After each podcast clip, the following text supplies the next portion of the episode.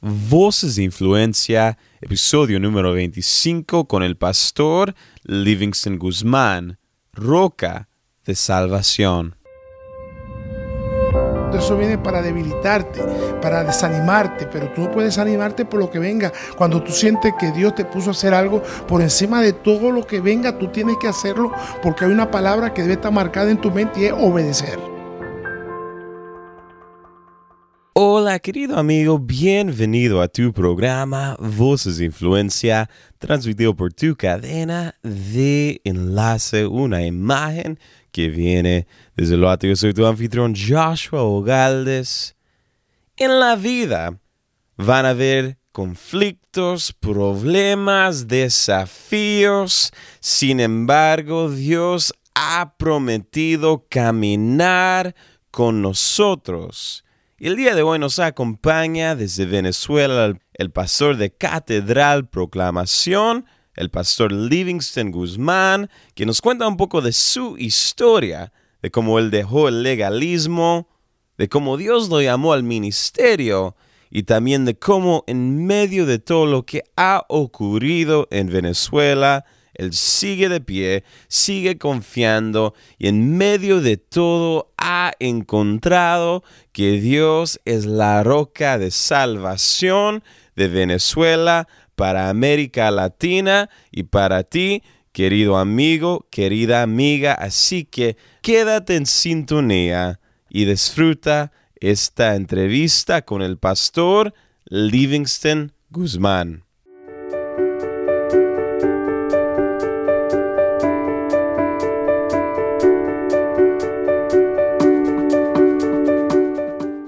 Bienvenido al programa. Gracias por esta invitación y a toda la radioaudiencia que está en sintonía del programa. Bendigo cada una de sus vidas en este día que sé que es un día mejor que ayer. Mm. Buenísimo. Ah, cada persona que el día de hoy anda haciendo cosas grandes para el reino de Dios, tiene una historia. Y el día de hoy quiero que vayamos hacia los comienzos de usted. Ah, ¿Cómo fue el pastor Livingston Guzmán como niño? Cuéntenos de los sueños, los anhelos, también de la niñez suya. Bueno, en cuanto a mi niñez, realmente yo eh, tuve una vida cercada de religiosidad.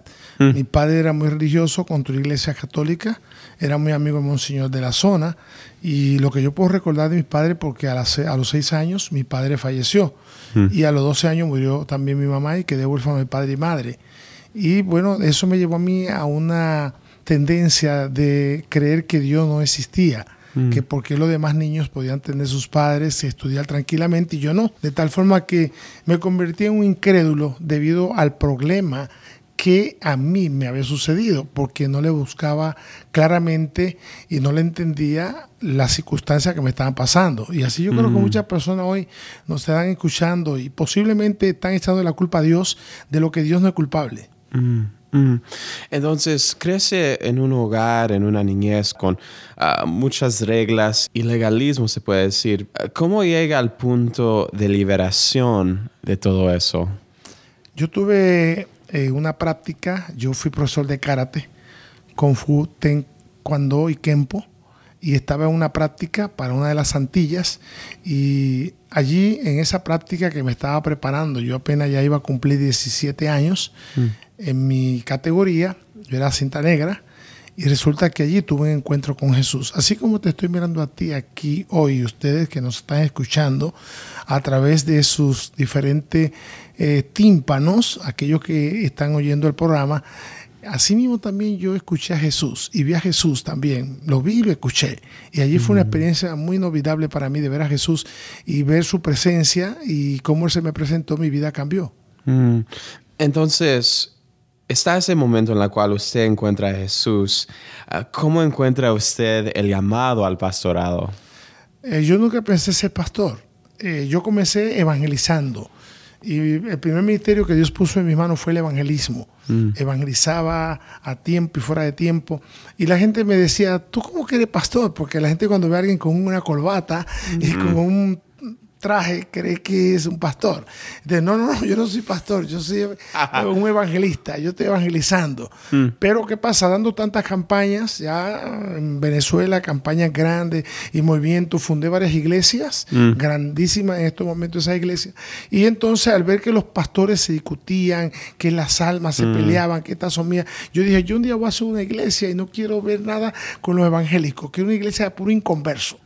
Y así comencé la iglesia con puros inconversos de mm. tal forma que nuestra iglesia se convierte en un semillero. Ayuda. Y la demás iglesia, no hay una iglesia en otra ciudad que no tenga alguien que sea beneficiado por nuestro ministerio. Wow. Wow.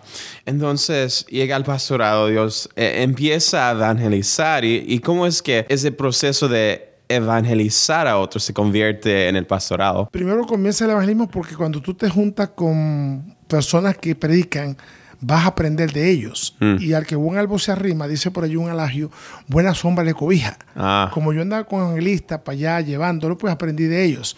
Pero cuando entro al pastorado, yo sería realmente decir algo que no es cierto, que yo diga que Dios me llamó al pastorado, que Dios me va a ser pastor. No, yo sentí ese deseo por las disputas que veía en las mm. campañas. Entonces, no sé si fue el medio que Dios usó mm. para ponerme a mí la inquietud. Recuerda que Dios llama de muchas maneras, mm. no solamente de una manera. Dios hace muchas cosas de diferentes formas. Jesús sanó de muchas maneras.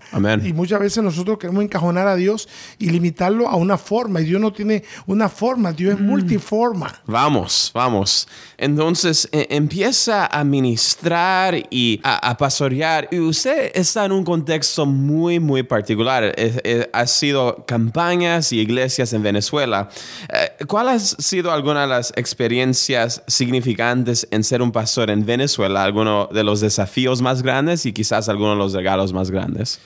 El desafío más grande en mi experiencia es cuando Dios comienza a usarte, comienza la envidia, mm. comienza el celo. Porque muchas veces hay personas que desean tener lo que tú tienes. Mm. Y si tú tienes algo es porque Dios te lo dio, porque el hombre no puede recibir nada si no le viene del cielo, como dijo Juan. Entonces, lo que tú tienes te lo ha dado Dios. Lo que yo puedo tener me lo ha dado Dios. Si yo busco a Dios, también puedo tener lo que tú tienes, aún más de lo que tú tienes. Pero cuando ponemos la vista en el hombre, queremos imitar lo que tiene el hombre y queremos desear lo que tiene el hombre. Y allí es cuando nos desviamos. Entonces comienza rápidamente el ataque comienza rápidamente eh, la, censura, las cosas que no deben ser, que con el tiempo eso se va porque con vuestro ejemplo debemos hacer callar las palabras de los hombres vanos. En el mm. momento eso viene para debilitarte, para desanimarte, pero tú no puedes desanimarte por lo que venga. Cuando tú sientes que Dios te puso a hacer algo por encima de todo lo que venga, tú tienes que hacerlo porque hay una palabra que debe estar marcada en tu mente y es obedecer. Mm. Mm. Y, en esos momentos de quizás la envidia, quizás hay momentos que quizás querido tirar la toalla, ¿qué es lo que lo ha mantenido con el fuego, con el corazón y con la pasión? Hay momentos que han sido muy difíciles, mm. pero cuando tú amas a Dios, aunque venga el deseo de renunciar, no vas a renunciar, porque el amor hacia Dios no te lo va a permitir. Hay un momento en que uno puede hacer otras cosas, muchas cosas se pueden hacer y vivir una vida próspera y de mejores proyecciones. Sin embargo, cuando tú amas a Dios y tiene en tu mente y en tu corazón el sueño de Dios, tú dices, no, yo voy a luchar por el sueño de Dios porque Él va a luchar por el mío. Mm. Y, y, algo interesante fuera del micrófono, usted me estaba contando que más allá de la administración, de la predicación, la iglesia de ustedes tiene un corazón para alcanzar a la comunidad. Están dándole comida a los que tienen hambre, le están ayudando al pueblo. Eh, ¿Qué es la historia detrás de eso? Eso es muy fácil verlo en la Biblia. Mm. No podemos nosotros como pastores o líderes limitarnos solamente a decirle a alguien, Cristo te ama y no mostrarle ese amor de Cristo. Mm. Jesucristo no solamente sanó al enfermo, que hacemos noches de milagros, vemos como Dios levanta a los paralíticos, sana a los enfermos y hay testimonio de diferentes formas porque creemos y tenemos fe que Dios lo hace. Mm. Pero ¿qué tal de aquellos que tienen el estómago vacío? ¿Qué tal de aquellos que no tienen fe para ser sanados? ¿Qué tal de aquellos que tienen hijos y no saben cómo llevar a un médico pediátrico para que lo vea? Entonces tenemos un equipo de lo que se llama la Fundación Proclamación, donde vamos con los equipos médicos, con las clínicas, con el equipo de animación, con peluquería, con palomita de maíz, que es lo que le llaman por allá cotufa. Vamos con diferentes formas de ayudar, peluquería. Todo un equipo se despliega para ayudar y bendecir a los niños de los diferentes barrios más pobres, más necesitados, porque no debemos olvidar lo que le recomendó el concilio a Pablo acuérdate de los pobres. Y Pablo escribe, lo cual con diligencia hicimos. La iglesia tiene que pensar en los pobres, en ayudar, en tender la mano.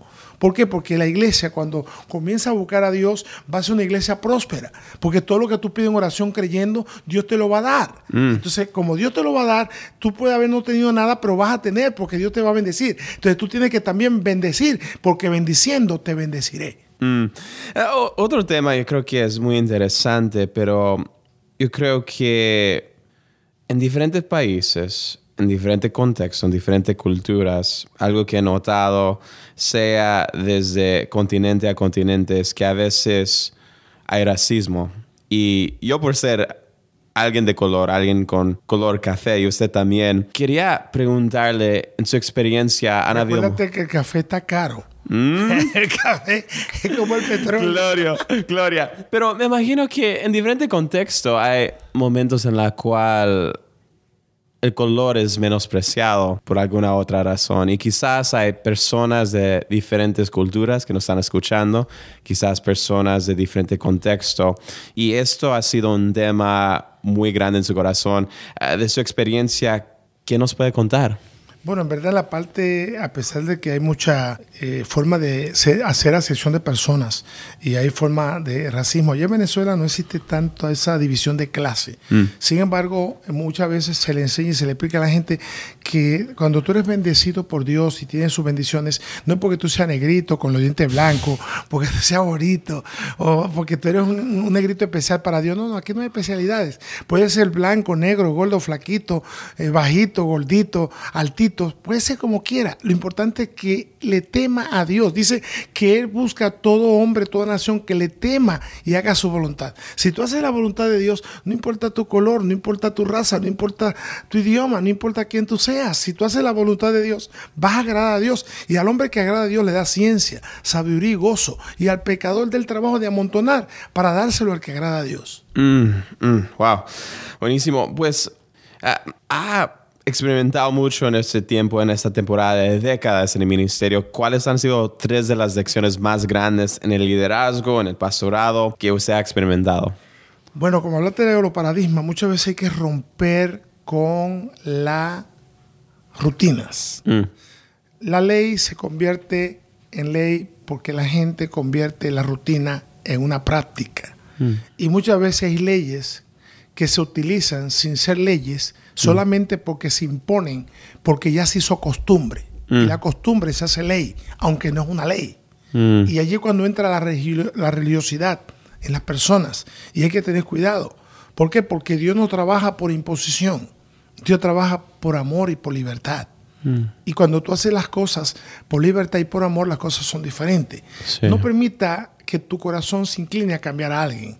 Deja que tu testimonio, tu conducta lo cambie. No cambie tú a nadie. Deja que la gente cambie por lo que ves en ti, por lo que Dios ha hecho en ti. La gente va a ver y decir, yo quiero ser como tú, yo quiero ser como Él, sin que tú le digas, hey, sé como yo, sino que tu ejemplo va a transformar y va a cambiar las conductas y la vida de otras personas. Entonces, hay muchas reglas que no están escritas en las escrituras y no estoy en contra de ellas porque hay muchas cosas que no están escritas en las escrituras y son buenas. Por ejemplo, la Biblia no dice cocaína, no dice marihuana y sabemos que eso es dañino porque te hace daño al cuerpo. Entonces, lo que se hace daño al cuerpo, tú eres el templo del Espíritu Santo y tienes que tener cuidado. Mm. Entonces, muchas cosas se toman como ley y se ponen como un paradigma. Y cuando tú rompes esos paradigmas y dices, un esto es así porque Dios habla de esta forma, mm. dice de esta forma, entonces la gente no te va a entender. Cristo rompió todos los esquemas, los paradigmas, y no lo entendían porque no era que tenía un mensaje nuevo, mm. era que tenía un mensaje del cielo.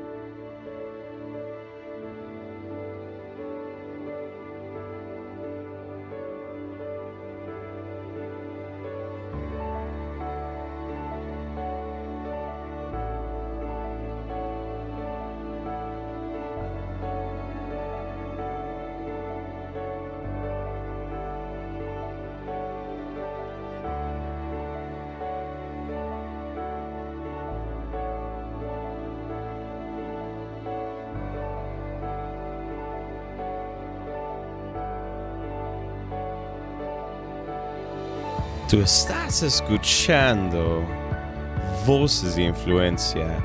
Yo soy tu anfitrión Joshua Galdes. El día de hoy tenemos con nosotros al pastor Livingston Guzmán. Y aquí continuamos con su historia.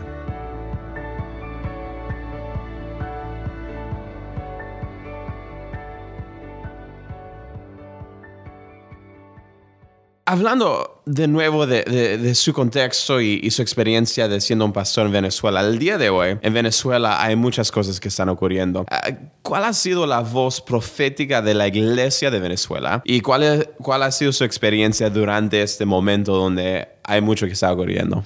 Yo lo que le digo a las personas es que vienen tiempos mejores. Mm. Vienen tiempos mejores. Y que es un momento en que Dios permite que estas cosas sucedan para que el pueblo se una Mm. para que el pueblo se humille, para que el pueblo aprenda a depender de Dios y a poner su vista en Dios, no en el hombre. Mm. Y nosotros como pastores, nuestro deber es enseñar a nuestras ovejas, a nuestra feligresía, de que vean a Dios y que mm. imiten a Dios como nosotros lo hacemos. Entonces la gente va a aprender a depender de Dios. Y cuando tú dependes de Dios, no te va a faltar nada. Porque Dios no ha dicho, mira, yo te voy a bendecir si el gobierno está bien, yo te voy a bendecir si la economía está bien. No, Dios dice, yo te voy a bendecir si tú me crees. Así la economía no esté bien, como dijo Abacú. Aunque en los corrales no haya animales, aunque las expensas estén vacías, yo con todo esperaré en el Dios de mi salvación. Dios es nuestra salvación. Donde quiera que estemos, en Estados Unidos, en Venezuela, en Centro, en Sudamérica, donde quiera que tú estés, Dios es tu salvación. Dios te va a salvar. Mm. Buenísimo. Vamos a concluir nuestro tiempo juntos eh, en los próximos minutos, pero eh, hay algo que quizás tiene dentro del corazón que quisiera compartir con América Latina. Mis palabras para América Latina es, América Latina, ánimo. Mm. Ánimo. Hay muchas cosas que nos desaniman en la vida. Y tener desánimo no es pecado, no es malo porque tú eres humano y tienes sentimientos. Pero si es malo lo que tú hagas en medio del desánimo. Ten cuidado con las decisiones que tomas cuando estás desanimado. Te quieres ir, quieres abandonar, no quieres seguir. Tú puedes ser un hombre con muchas fuerzas o con mucho dinero, pero si tú tienes poco ánimo, no te sirve de nada los recursos que tienes. Por eso la fuerza para usarla hay que tener ánimo. Tú puedes ser una persona que tenga mucha capacidad, mucha intelectualidad, pero te desanima y te queda durmiendo. No, no tengo ánimo, no voy para allá. Pero si tú tienes ánimo, aunque no tenga conocimiento, lo busca.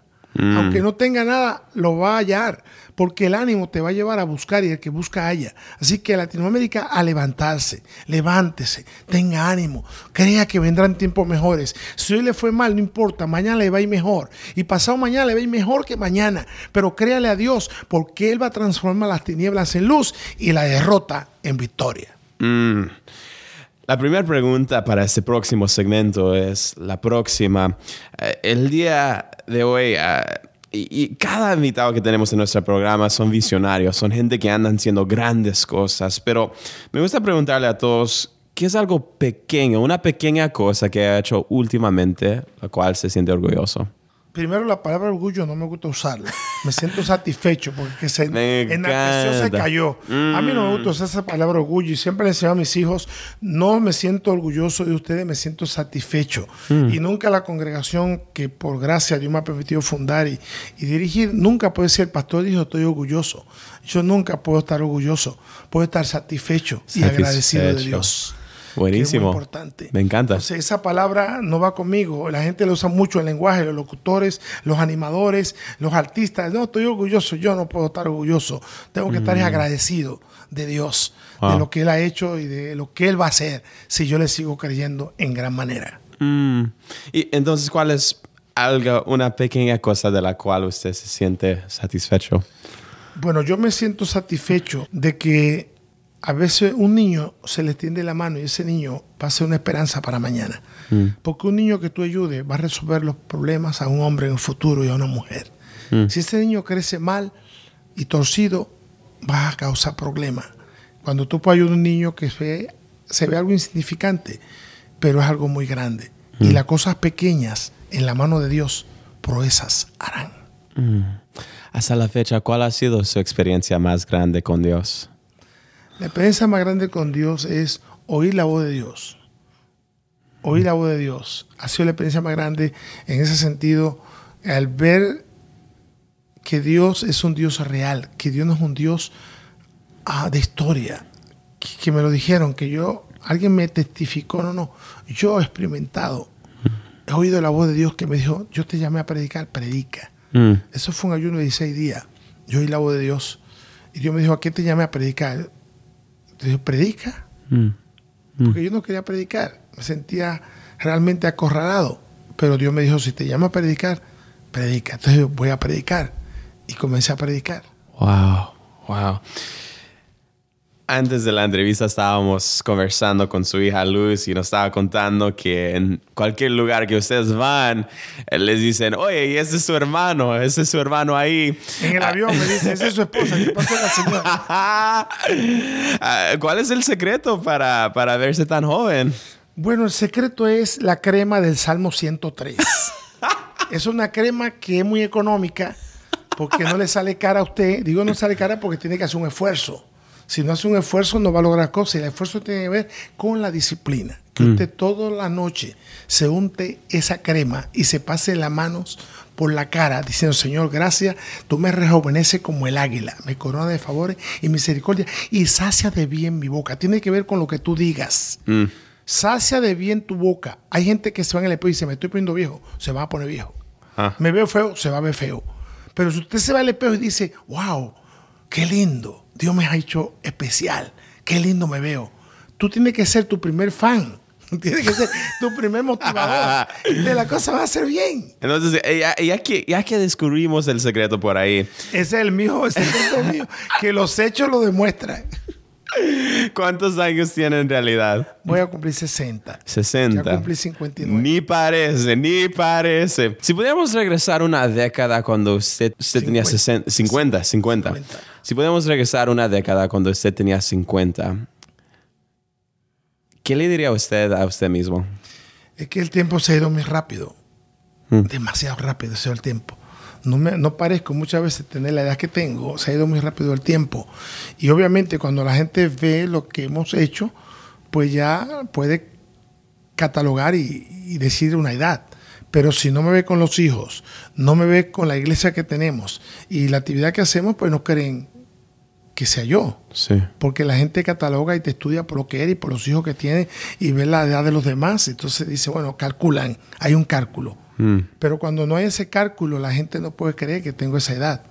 Entonces, si nos remontamos 10 años atrás, es que han pasado muy rápido los años.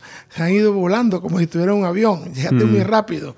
Y yo doy gracias a Dios porque eh, yo espero vivir 120 años, lo que predico no hay. Mm, mm. Eh, Si podemos adelantarnos unos 10 años y se pudiera escribir 10 años del día de hoy cuando usted tenga 70 años, ¿qué es lo que usted le escribiera a usted mismo? Bueno, yo espero que en 10 años podamos construir la ciudad de Dios de Barquisimeto. Un complejo universitario desde el primer grado o desde kinder hasta la universidad, Wow. donde nuestros líderes tengan seguridad habitacional y puedan trabajar con libertad y que haya una visita de todo el continente que vayan a ver lo que Dios ha hecho en nuestra ciudad. Wow. El día de mañana, cuando el pastor Livingston Guzmán ha dado su último suspiro y el mundo esté recordando a este hombre de Dios, ¿qué es lo que usted desea de- dejar como su legado? Bueno, yo espero que, yo espero en mi sentir, yo espero irme con el Señor. irme con el Señor por los tiempos que soplan y lo que se ve.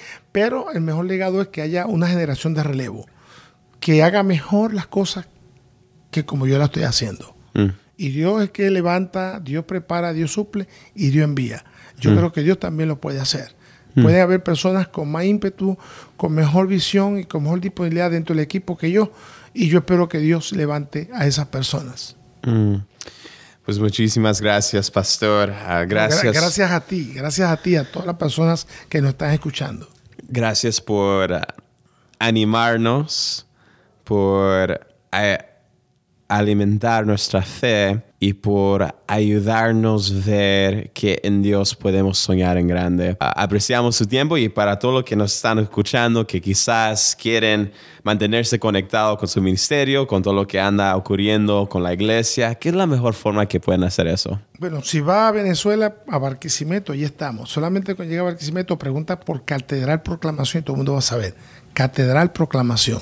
Si quiere seguirnos a través de las redes sociales, pues busca proclamación.com proclamación.com, allí ve la página y puede ver o sea, todo lo que es proclamación a través del internet, de Twitter, de Facebook, puede ver todo allí, Instagram, todo lo que está haciendo la Catedral Proclamación por medio de las redes sociales, puede enterarse, puede ver y bueno, y ser parte, orar por nosotros y compartir con nosotros las bendiciones que Dios nos está dando. Así que yo agradezco a ti que esté en tu casa o que esté en el carro, donde quiera que estés escuchándonos, por compartir este momento y darnos un tiempo apreciado que tú tienes para escucharnos hoy. Muchísimas gracias a cada uno de ustedes y a usted, Pastor. Gracias. Una conversación que nos llenó con ánimo, fuerza y perspectiva el día de hoy con el Pastor Livingston Guzmán. Aquí, en este momento, les compartimos un segmento cortito de lo que va a ser nuestro próximo episodio con la hija del pastor Livingston Guzmán, Luz Belén Guzmán. Mucha gente te va a decir, pero ya deja de cantar, ¿para qué vas a seguir cantando? O ya deja de predicar, ¿para qué vas a seguir predicando? O hay personas que te van a decir, pero ya cámbiate de esa iglesia, ya duraste mucho tiempo allí. No puedes tomar ningún paso sin la dirección de Dios. El, lo que nos ayuda a mantenernos ha sido primeramente el amor eh, porque como habla la palabra de Dios, hay muchas cosas, pero lo que va a permanecer es el amor. Cuando tú amas algo, mm. difícilmente lo dejas.